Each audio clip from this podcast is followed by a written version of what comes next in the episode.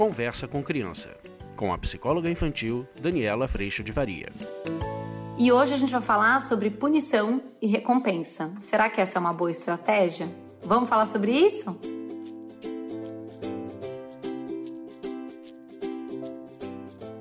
Olha só, eu fiz outra enquete essa semana que passou lá no Instagram sobre o uso de recompensa recompensa dinheiro, presentes, promessas, aquele cachorro tão querido, aquela viagem que a gente está esperando, tudo isso. O quanto às vezes a gente coloca o uso de recompensa como barganha para a gente conseguir o bom comportamento. A outra perna da recompensa é a punição, é o eu te castigo pelo que você fez, porque eu espero que você já devia saber, então você estava sendo punido por um processo de aprendizado. Uma das coisas mais importantes, e a gente trabalha isso muito muito no curso online e eu te convido para fazer parte. Uma das coisas mais importantes é perceber que tanto pela punição quanto pela recompensa, a criança está sendo movida ou para evitar a punição ou para ganhar a recompensa, mas a leitura que ela faz é que tudo isso vem de nós. É o adulto que me recompensa ou é o adulto que me pune. A percepção dela é que se esse adulto não estiver lá, a punição não acontece. E aí ela tem a impressão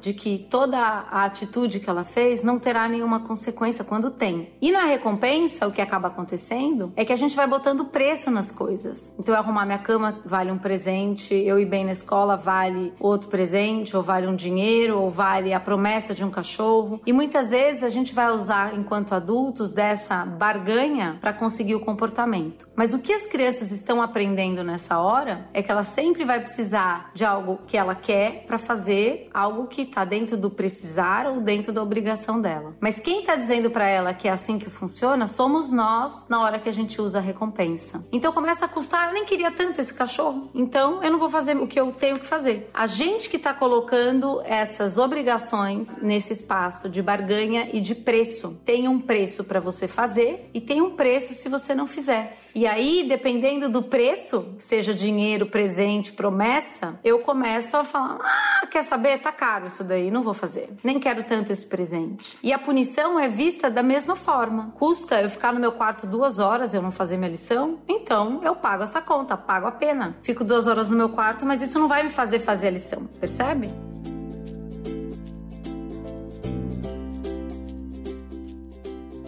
A gente trabalha muito lá no curso essa noção de consequência. A consequência e o ou você, apesar da gente ser, óbvio, o adulto que aplica isso, a lógica é que a criança só está vivendo essa consequência porque essa é a consequência direta de uma escolha que ela fez. E caso ela não goste da consequência, porque seja uma consequência ruim, ou caso ela goste da consequência, a nossa postura é chamá-la à responsabilidade, dizendo: Você gostou de viver isso? De viver o dia desse jeito? Então amanhã continua fazendo a sua parte, que é isso que acontece. Ou você não gostou, de viver a consequência de ficar sem o brinquedo. Pode até ser que a gente faça as mesmas coisas, mas o sentido é completamente outro. De ficar sem o seu videogame, a responsabilidade de ter ou não ter essa experiência, essa consequência é absolutamente sua na hora que você faz essas escolhas. Então, a noção e o entendimento e o aprendizado da criança começa a ser outro. Eu só estou vivendo isso por minha causa, por minha responsabilidade, por minhas escolhas. E a gente aplica a consequência ou você trazendo exatamente essa reflexão. Isso só está te acontecendo por conta do que você escolheu fazer, por conta de como você lidou com a situação. Caso você não goste dessa consequência, amanhã ou na próxima oportunidade, você vai ter de novo o convite a responsabilidade do que é que você vai plantar. E isso vai tirando a gente de um lugar de pressão e vai colocando a criança dentro e o adolescente, e a gente mesmo vive isso também, dentro desse espaço de aprendizado e dentro desse espaço de eu me mover, seja para evitar consequência ruim, que tantas vezes a gente se move para evitar a consequência ruim, ou para também, evitando a consequência ruim, eu começar a conhecer boas consequências. Quando eu faço, sobra mais tempo, quando eu me organizo, a coisa funciona melhor, e nesse processo, essa criança começa a se movimentar pelos bons motivos. A punição e a recompensa faz com que esse quase esse bedel, né, essa pessoa que me observa, seja o dono da minha atitude. E a hora que a gente não está lá para observar ou para corrigir, essa criança não aprende e mais do que isso, ela não se dá conta de que existe uma consequência que é ela que vive. Ela não está preocupada com isso. Nesse processo, tanto de punição quanto de recompensa, a gente vai ver nossos filhos usando de omissão e mentira para só mostrar para nós o que a gente quer ver, exatamente para garantir a recompensa ou evitar a punição. Mas ele não entende nesse processo que quando ele deixa de fazer a parte dele, ou o que é importante, a obrigação dele, a consequência será ele que vive. Ele não faz essa reflexão.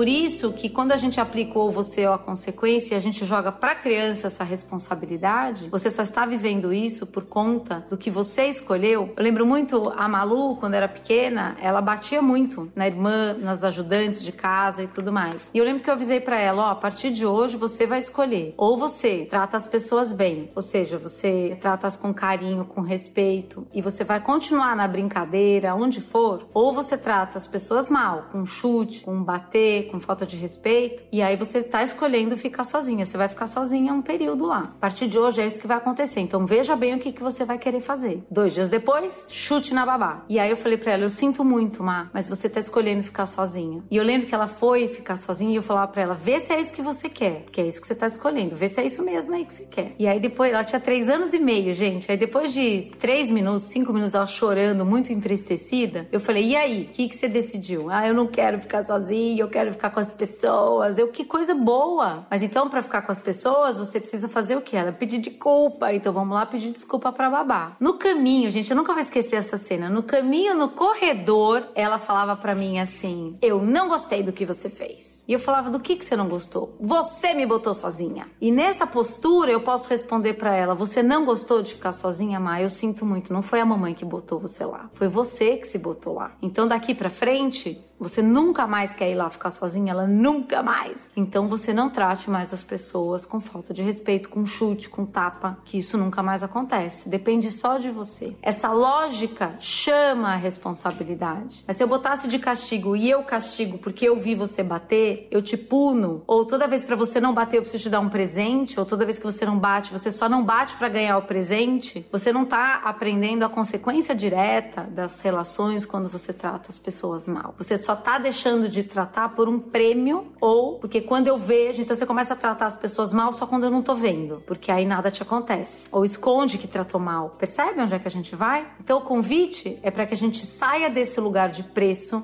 e a gente entre nessa lógica de responsabilidade. E é isso, gente, o que a gente treina tanto lá no curso, que eu te convido tanto para vir. Como que a gente vai ajustando o nosso olhar para o que está acontecendo? Nesse momento presente, quando algo acontece, essa criança está exatamente tendo a oportunidade vontade de aprender. Ela ainda não sabe, tanto não sabe, que repete esses comportamentos ainda. Tanto está aprendendo como nós, que nós também, mesmo sabendo tanta coisa, a gente às vezes ainda cai no mesmo buraco. Então, por essa experiência de compaixão, mas de convite à responsabilidade, a gente vai ver o aprendizado acontecendo. E às vezes, para não viver a consequência de ficar sozinho, eu começo a tratar bem. Mas eu começo a colher as consequências e frutos de tratar bem. E eu gosto desses frutos. E aí eu começo a me movimentar pelos bons motivos.